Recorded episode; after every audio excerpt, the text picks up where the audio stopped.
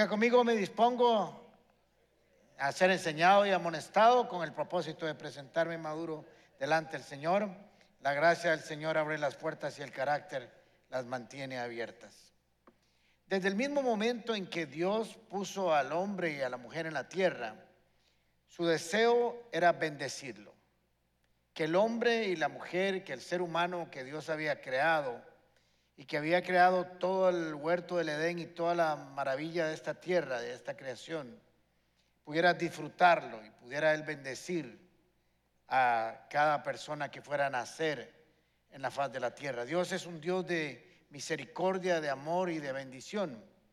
En Génesis capítulo 1, versículos 27 y 28, podemos encontrar las palabras, las primeras palabras que Dios le habla a Adán y Eva.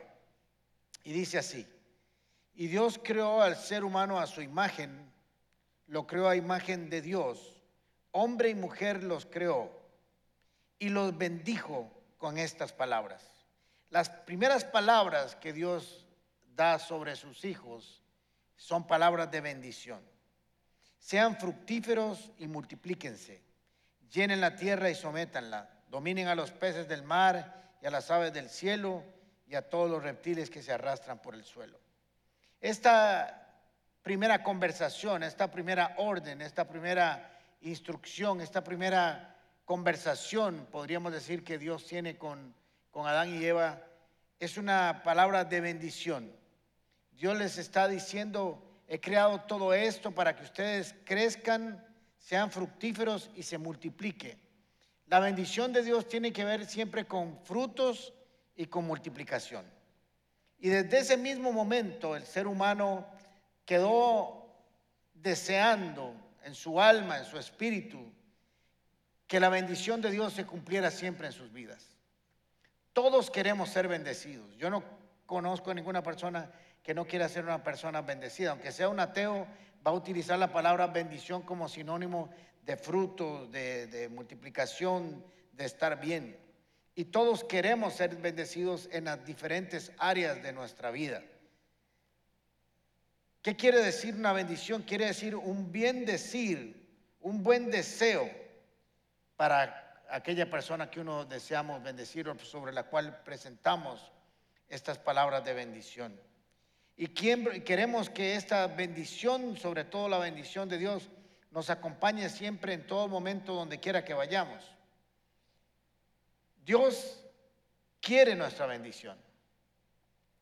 Y cuando llamó a Abraham en Génesis, capítulo 12, versículo 1, dice así la palabra de Dios. El Señor le dijo a Abraham, deja tu tierra, tus parientes y la casa de tu padre y vete a la tierra que yo te mostraré. O sea, le dice, vas a dejar tu tierra, tus parientes, tu casa y te vas a ir a un lugar con un propósito. Haré de ti una nación grande, te bendeciré, te haré famoso, haré famoso tu nombre y serás una bendición. Podríamos leer, y hoy vamos a leer muchos versículos porque quiero que leamos y quedemos claros con el concepto que vamos a estudiar hoy que Dios es un Dios que quiere bendecirnos, que quiere que su bendición vaya donde nosotros vayamos y que el propósito de crear una nación, la nación judía sobre la cual vendría el Mesías y que nosotros somos herederos de esas promesas, fuera una nación de bendición que pudiera bendecir a otros. Tenemos que recordar que siempre Dios nos da y nos multiplica y nos bendice para que seamos bendición para otras personas. Nunca la bendición de Dios es con un concepto egoísta, siempre es para compartirla. Dios sabe que cuando nosotros estamos disfrutando de su bendición, tenemos ganas de vivir. Hay motivación en nuestras vidas, hay esperanza. Nos damos cuenta que la palabra de Dios, que sus bendiciones son una realidad en nuestras vidas. Y eso nos llena de fe y nos llena de entusiasmo para vivir. Cuando alguien siente que su vida no está siendo bendecida, que la palabra de Dios no se está cumpliendo, entonces entra en un estado de duda, tal vez de tristeza, de incertidumbre. Pero Dios sabe que cuando esa palabra se comienza a hacer una realidad en la vida suya y mía, nosotros nos vemos motivados y nos vemos a crecer en fe y a vivir en fe y a vivir con alegría y con gozo. Los patriarcas del Antiguo Testamento entendían el valor de la declaración de una palabra de, bendición. De hecho, había una costumbre que el patriarca antes de morir bendecía al primogénito para que las bendiciones que estaban en el corazón de su padre cayeran en el corazón de sus hijos y se fueran multiplicando y pasando de familia en familia. No sé si conocen la historia o se acuerdan de la historia de Saúl, que llegó con hambre a su casa y cambió su primogenitura y el beneficio de su bendición por un plato de lentejas. Y lo cambió con Jacob. Jacob estaba interesado, deseaba profundamente recibir la bendición de su padre. Ellos entendían y comprendían el valor de que su papá los bendijera antes de morir. Y entonces va el papá ya estaba ciego, Isaac, lo engaña a Jacob y da su bendición sobre él. Y cuando llega Esaú, le dice, papá, bendíceme, le dice, ya bendije a otro. Se acabó. Pero esas son las bendiciones de los hombres. Sin embargo, sus hijos y sus descendencias siempre anhelaban la bendición de sus padres sobre sus vidas para que tuvieran una, una, una vida fructífera, de acuerdo a lo que el papá había pronunciado sobre sus vidas. En número 6, en el libro de Números capítulo 6, versículo 22, encontramos lo que se llama, si usted tiene su Biblia y lee ahí el subtítulo, recuerde que el subtítulo es algo que pusieron los editores modernos de la Biblia, porque eso no está, pero nos ayuda a ubicarnos en el texto bíblico. Encontramos lo que se denomina la bendición sacerdotal. Y dice así, Números capítulo 6, versículo 22 en adelante. Este libro se llama Números porque tiene un censo al principio y otro al final. Y así se le quiso denominar, por si acaso usted se pregunta por qué un libro de la Biblia se llama números, porque tiene números. Qué manifestación, qué revelación, ¿verdad? Impresionante. Versículo 22. El, el Señor ordenó a Moisés. Miren qué interesante porque es una orden. No es si Moisés quiere o cuando pueda o como, o como se le ocurra, sino es una orden que el Señor le dio. Dile a Aarón y a sus hijos que impartan la bendición a los israelitas con estas palabras. Aarón y los hijos y sus hijos eran los sacerdotes del pueblo de Israel, eran los intermediarios. Tenemos que recordar que ahora ya no tenemos sacerdotes, no hay sacerdotes porque el sumo sacerdote, el mediador entre nosotros y Dios es Cristo Jesús es nuestro sumo sacerdote, es el único mediador entre Dios y los hombres. Pero en este tiempo habían sacerdocios, estaba toda la estructura sacerdotal de sacrificios y servicio en el altar del Señor. Dile a los israelitas y bendícelos que les impartan la bendición con estas palabras. El Señor te bendiga y te guarde. Que el Señor te mire con agrado y extienda su amor. El Señor te muestre su favor y te conceda la paz. Y en el 27 es como si fuera una firma, así me invocarán, invocar es llamar a alguien superior a nosotros para pedirle auxilio y protección. Así invocarán mi nombre sobre los israelitas para que yo los bendiga. Ahora, esta declaración, esta oración, esta palabra profética que podríamos decir, o esta declaración, esta oración, es hermosísima por muchas razones que vamos a encontrar aquí. La primera razón por la cual podemos encontrar que es una oración y una declaración maravillosa es que tiene su origen en Dios mismo. No es que alguien le pidió a Dios y le dijo, Señor, bendíceme, dame una declaración, o que alguien oró, hizo una petición y Dios hizo que esto sucediera y que le dio esta redacción a Moisés porque alguien se lo pidió. No, nace en el corazón de Dios, de manera unilateral, sin que nadie hubiera intervenido. Y esto nos habla de un Dios que quiere bendecirnos y quiere nuestro bien. Esta declaración nos da una forma y un contenido al cual tenemos que aprender porque Dios quiere que nosotros disfrutemos de esas cinco bendiciones que están redactadas ahí, las cuales completan toda la existencia de nuestra vida.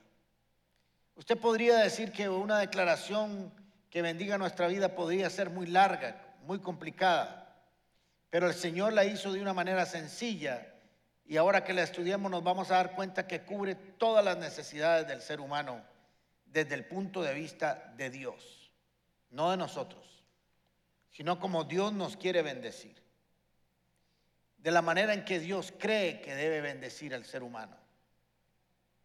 Proverbios 10, 22 dice, la bendición del Señor es la que enriquece, hace prosperar, multiplica, fructifica a una persona y Él no añade ninguna tristeza. La bendición perfecta para usted y para mí es la bendición que viene de Dios, no la que nosotros mismos podríamos construir si llamamos bendición, o la que este mundo nos puede dar. La bendición, cualquiera que sea su estructura o su origen que venga de la mano de Dios, no añade tristeza no trae confusión a nuestras vidas. Es interesante porque en la manera gramatical que está escrito este pasaje, la palabra de Dios o Dios aparece tres veces. Esto tiene que ver con una estructura de escritura especial de los hebreos que hablan de un Dios permanente y constante que está en el pasado, en el presente y en el futuro hablándonos de que Dios va a estar bendiciendo a su pueblo siempre. Y que no es que usted disfrutó de una bendición hace muchos años y ya no puede volverla a bendecir. Es constante, es permanente, es infinita. Está compuesta de un eterno presente, un eterno infinito. No es para un día, no es para una época, no es para un momento. Es para que eso se reproduzca todos los días en nuestra vida. De hecho, los sacerdotes hacían esta oración, esta declaración, dos veces al día, después de que se ofrecía el sacrificio. Y terminaban su sacrificio y se ponían delante del pueblo, levantaban sus manos, el pueblo se ponía de pie y ellos hacían esta declaración hermosísima sobre cada uno de ellos. Y esto nos hace recordar que Dios está interesado en manifestar su amor, su misericordia y su bendición sobre usted y sobre mí cada día. Por mucho tiempo nos enseñaron un Dios lejano, un Dios castigador, un Dios que estaba en su trono allá con barbas blancas, con un bastón enorme, con unas batas blancas, que habla así. Usted ha visto unas películas. Yo no sé por qué tienen un concepto de que Dios habla así. Dios debe hablar así como hablo yo. Buenísimo. Simpático, amable, cercano. No se ataranta tanto como yo, pero es porque es perfecto, pero, pero es una, una conversación. Yo me imagino que debe ser como hablar con un amigo. Así que no me gustan las películas cuando los ponen a hablar así. Es imposible que una bendición de Dios se vuelva en maldición o se acabe o se agote. Dice la palabra de Dios que su misericordia es nueva cada mañana.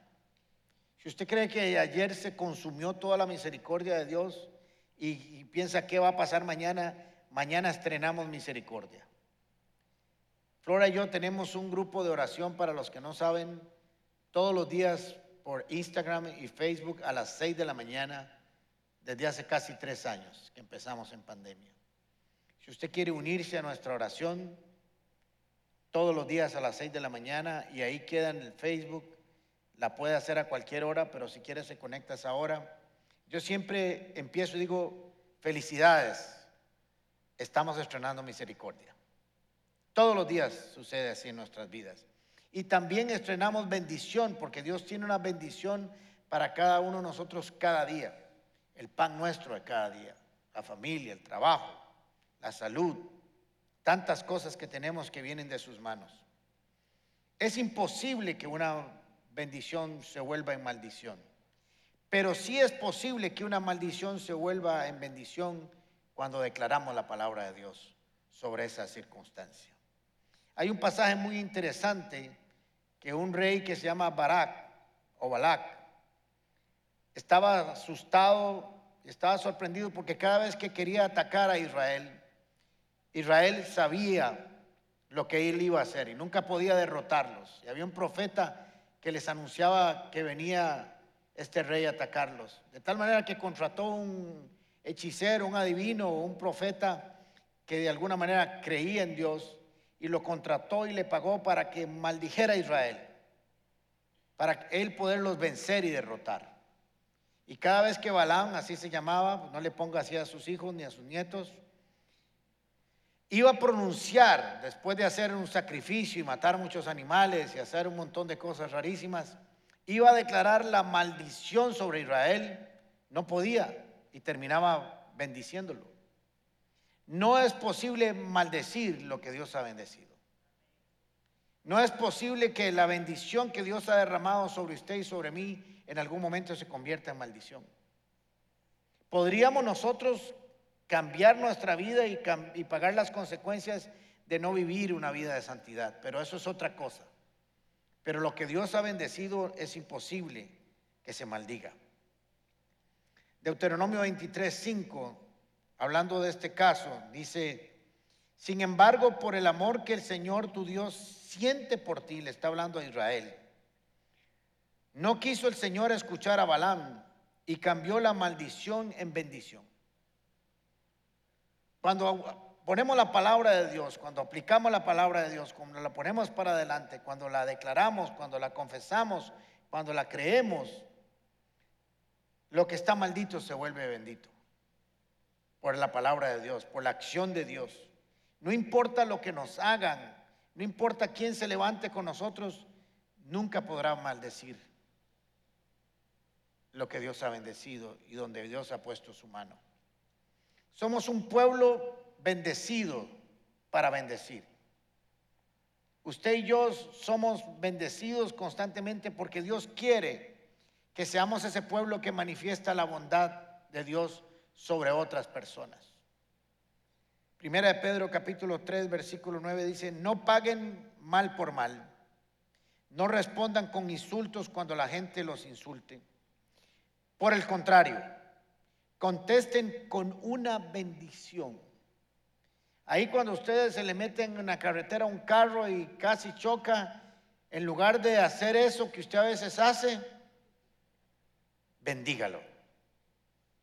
Me gusta lo que tienen algunos camioncitos atrás que dice, Dios te multiplica lo que me deseas. Qué bueno, ¿verdad? Entonces uno va ahí detrás del camioncito y va, Señor, bendícelo dale un carro nuevo, ayúdalo en todo, haz un chofer impresionante. Y entonces Dios nos va a bendecir y nos va a duplicar. Dice, porque fueron ustedes llamados para heredar una bendición. El pueblo de Dios, usted y yo, fuimos diseñados para heredar las bendiciones de Dios. Esta oración de Números capítulo 6 expresa la voluntad de Dios hacia nosotros. Porque como les dije anteriormente, nadie se lo pidió. En el contexto donde está esta, esta orden de bendecir al pueblo todos los días, no hay un, si haces esto te bendigo, si no haces esto te maldigo, si no haces lo otro, nada. Es interesantísimo porque en el contexto donde está, lo que está sucediendo está ordenando cómo funcionan los nazareos, no los nazarenos. Una orden de sacerdotes ahí. Pero nada, nada de lo que está alrededor se relaciona. De pronto Dios aparece con esta orden. Y esto es que Dios quería que el pueblo entendiera que Él quería bendecirlos. Toda bendición empieza en Dios. Toda bendición empieza conociendo al Dios de la bendición. Nuestro gran problema es que nosotros queremos la bendición sin conocer al Dios que da la bendición. Queremos las bondades del reino sin conocer al reino. Dios mismo es nuestra primera y gran bendición. Conocer al Señor, entregar nuestras vidas a Él y recibir su misericordia y su gracia y su favor, su favor es la gran bendición de nuestras vidas. Y en su presencia no hay mayor satisfacción que tener su espíritu en nuestras vidas. Él es el portador y la fuente de todas las bendiciones de nuestra vida. Usted puede ser que trabaje para una empresa, pero tiene que entender que la fuente de su bendición, su salario, viene en última instancia de la mano de Dios. Y que Dios hace que todas esas empresas que nos contratan nos traigan bendición a nuestra vida. Mateo capítulo 6, el Señor dice, busquen primeramente el reino de Dios y su justicia y todas las demás cosas serán añadidas. Buscar a Dios deberá ser siempre nuestra principal bendición. Ahora, entrando más detalladamente a Números capítulo 6, en el versículo 22 dice, diles a Aarón y a sus hijos que impartan esta bendición a los israelitas con estas palabras. Tenemos que entender que los sacerdotes, precisamente por su función, son solo intermediarios entre Dios y los hombres en aquel momento. Y que ellos pronunciaban la palabra y la declaraban que Dios les había ordenado que pronunciaran sobre su pueblo. Pero nunca fueron los sacerdotes capaces de producir la bendición. Solo la declaraban, solo la pronunciaban. Y estas palabras tenían el poder de Dios para producir esos efectos. Tenemos un problema nosotros muchas veces como seres humanos, que cuando vemos a alguien que nos bendice, creemos que es esa persona. Creemos que es esa persona la que tiene el poder para bendecirnos. Y nos debemos de entender que toda fuente de bendición, que todo origen de la bendición empieza en el Señor. Santiago capítulo 1 versículo 17 dice, toda buena dádiva y todo don perfecto, todo regalo, desciende de lo alto, donde está el Padre que creó las lumbreras celestes, que no cambia como los astros, ni se mueve como las sombras. Todo buen regalo, toda buena dádiva, toda bendición proviene de Dios. ¿Y qué error podríamos cometer nosotros si ponemos la vista en los hombres creyendo que ellos son los que nos bendicen? Y a veces idolatramos a algunos siervos de Dios. Empezando eh, mis tiempos de pastoreo aquí en el año 2007, creo que fue, estábamos en antigua auditorio, yo era un cachorro en estas lides y de pronto se me acercó una persona y como de rodillas me decía que quería tocarme para, para que fuera sana. Y yo me asusté tanto que salí corriendo. Por dicha que ya habíamos terminado casi. Tuvieron que agarrarla y llevársela. Yo entiendo que tal vez esta mujer estaba desesperada tratando de que alguien orara y la sanara por ella. Pero creyó que era yo el que podía sanarla. Y podemos poner nuestra mirada en los hombres. El pueblo de Israel pudo haberse equivocado poniendo la mirada en los sacerdotes. Y el Señor les dice, pongan la mirada en mí. Dile a este pueblo que bendigan con estas palabras, pero soy yo el que hace efectivo la bendición.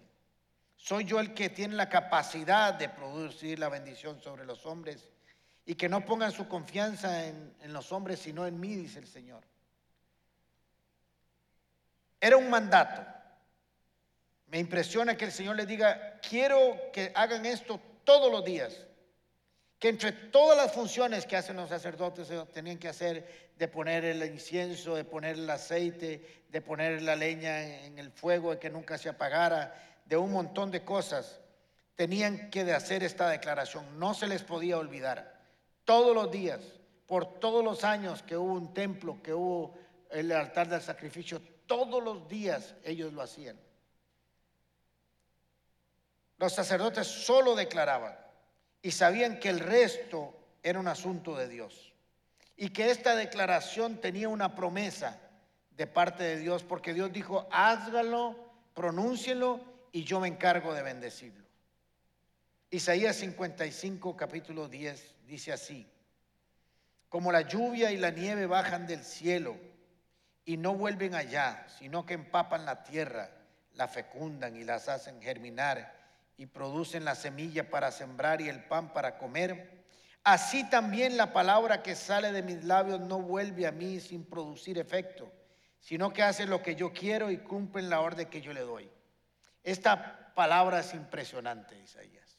¿Qué está diciendo el Señor?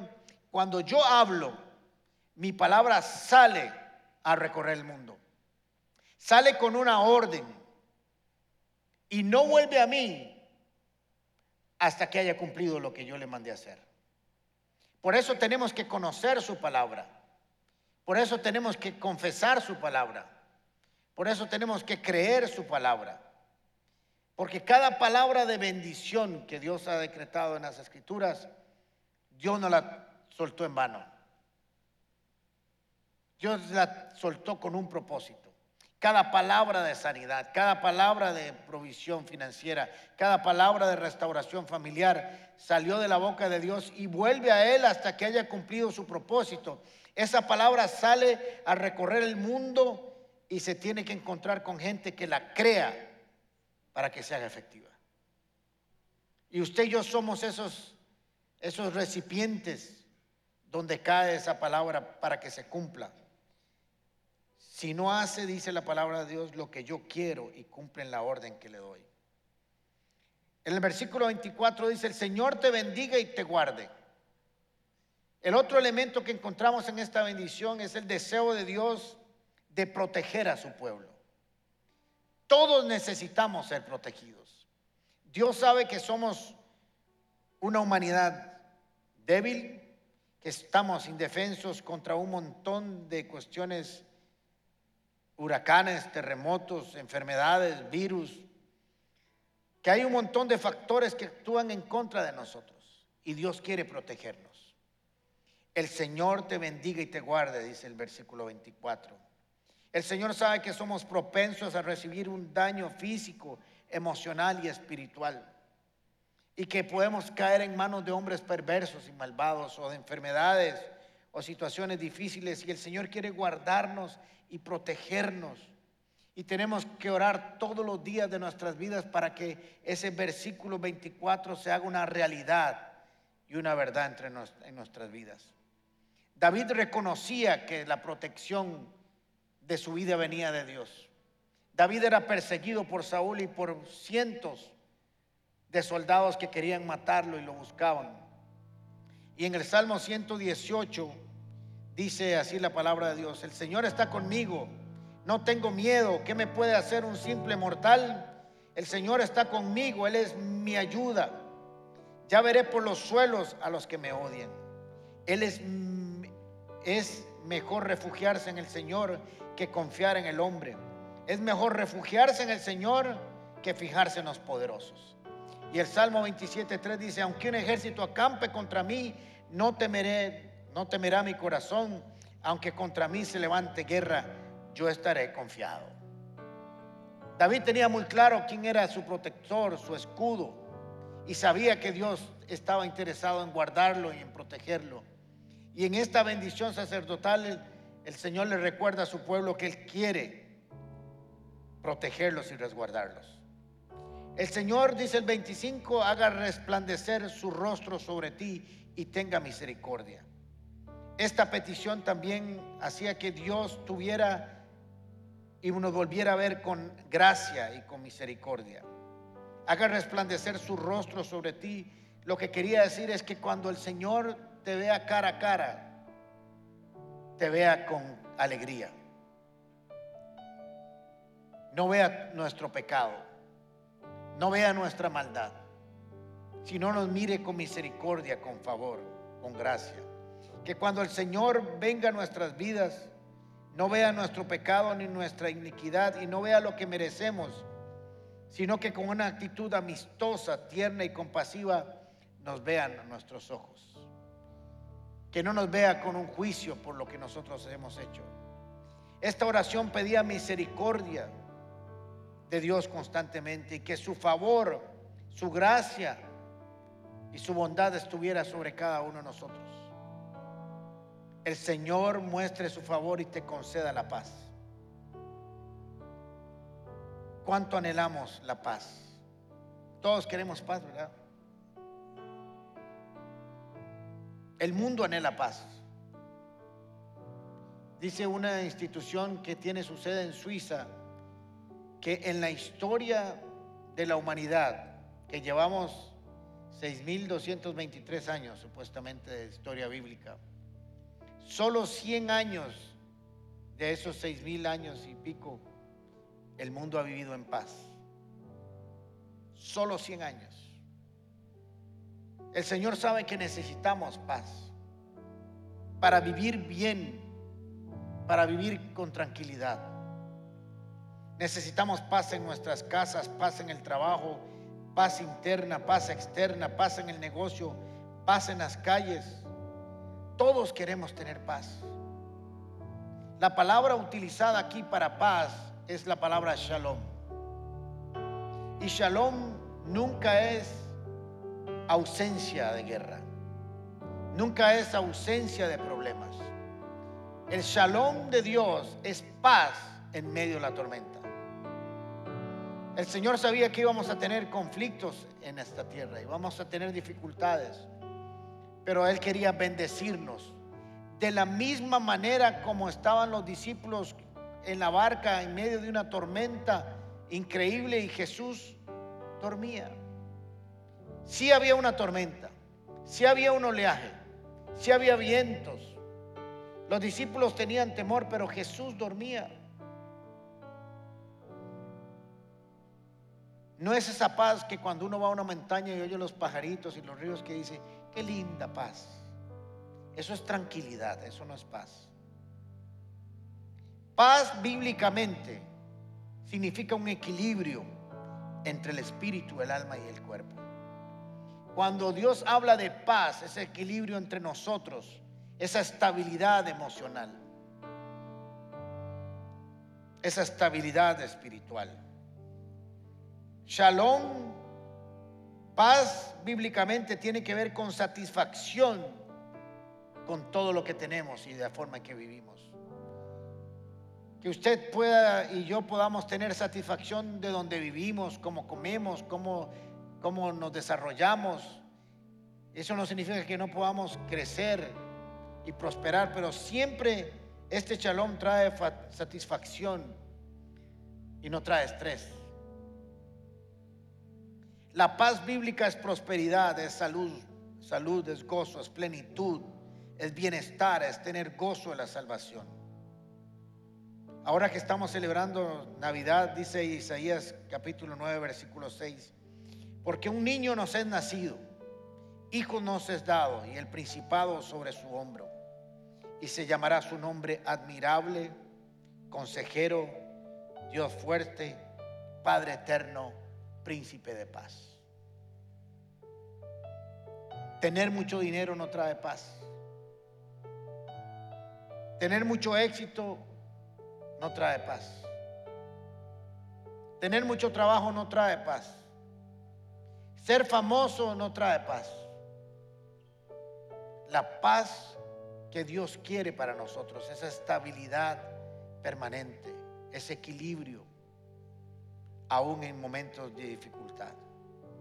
Miren qué interesante porque en Juan capítulo 14, versículo 27, el Señor le dice a sus discípulos, la paz les dejo. Mi paz les doy. No la doy como el mundo la da. No dejen que su corazón se turbe y tenga miedo. Es interesante porque Jesús utiliza aquí dos conceptos. La paz y su paz. Jesús nos está dando de su paz, de la paz que él tenía, de la paz que él disfrutaba.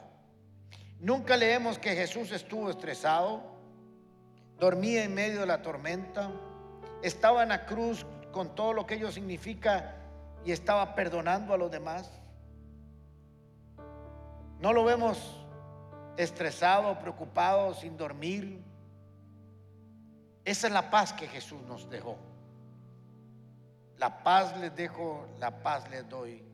No la doy como el mundo la da, porque el mundo la da bajo conceptos humanos. sin ausencia, con ausencia de guerras. Da esa paz que no es duradera. Pero el Señor dijo, yo sí les dejo una paz que es diferente, que les trae estabilidad en sus pensamientos. Filipenses 4:7 dice, no se inquieten por nada. Más bien en toda ocasión, ocasión, con oración y ruego, presenten sus peticiones a Dios y denle gracias. Y la paz de Dios, que sobrepasa todo entendimiento, cuidará sus corazones y sus pensamientos en Cristo Jesús. Estabilidad en pensamientos, en espíritu, en el cuerpo. No se, no se turben, no se inquieten, sino que oren. Y cuando oren y pongan su confianza en el Señor, entonces vendrá esa paz que sobrepasa el pensamiento humano, el raciocinio humano. ¿Cómo alguien puede estar en medio de una circunstancia tan difícil, apremiante, complicada y tener paz? ¿Se ha encontrado usted con personas así? Que uno dice, pero debería estar desesperada y está con una profunda paz. Esa es la paz que no entiende el ser humano porque viene de Dios y se disfruta de manera diferente. Salmo 4.8 dice, en paz me acostaré y asimismo dormiré, porque solo tú, Jehová, me haces vivir confiado.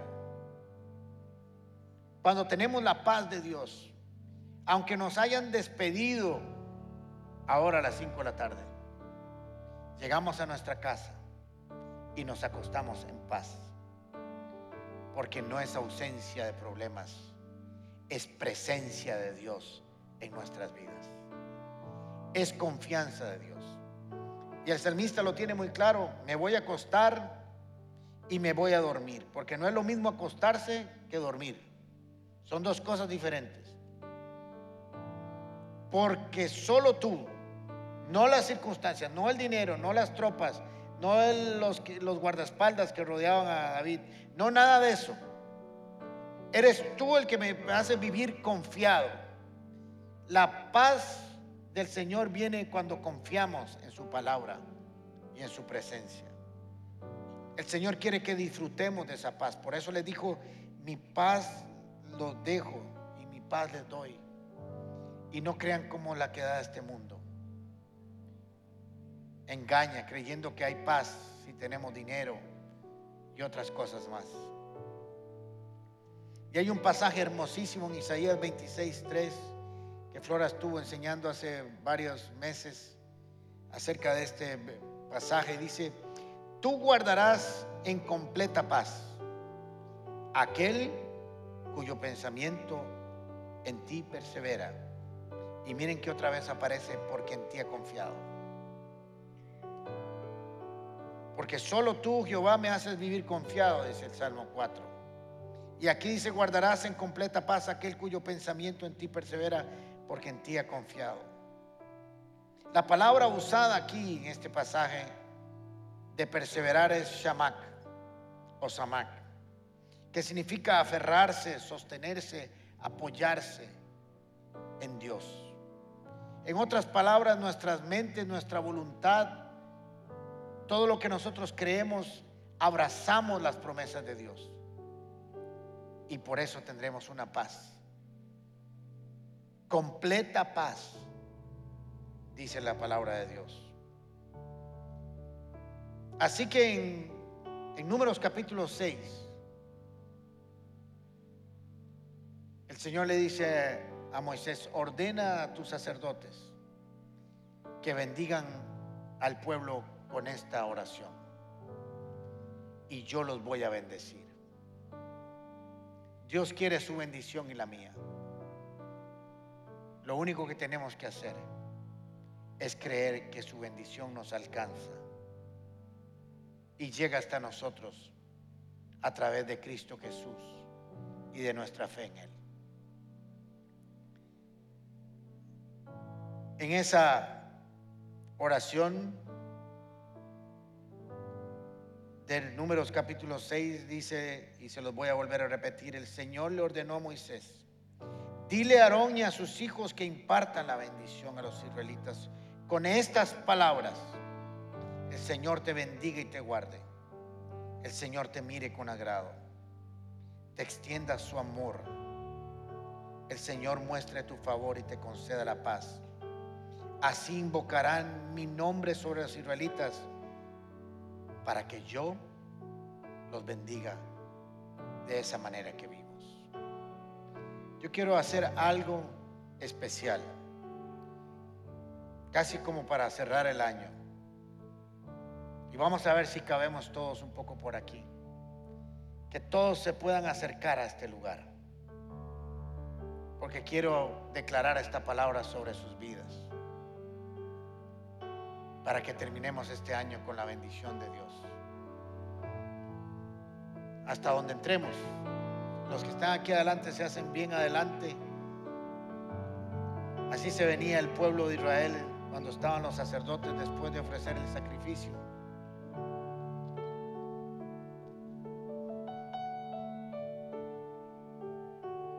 Si algunos se quedan en las escaleras y no entran bien, pero todavía entramos.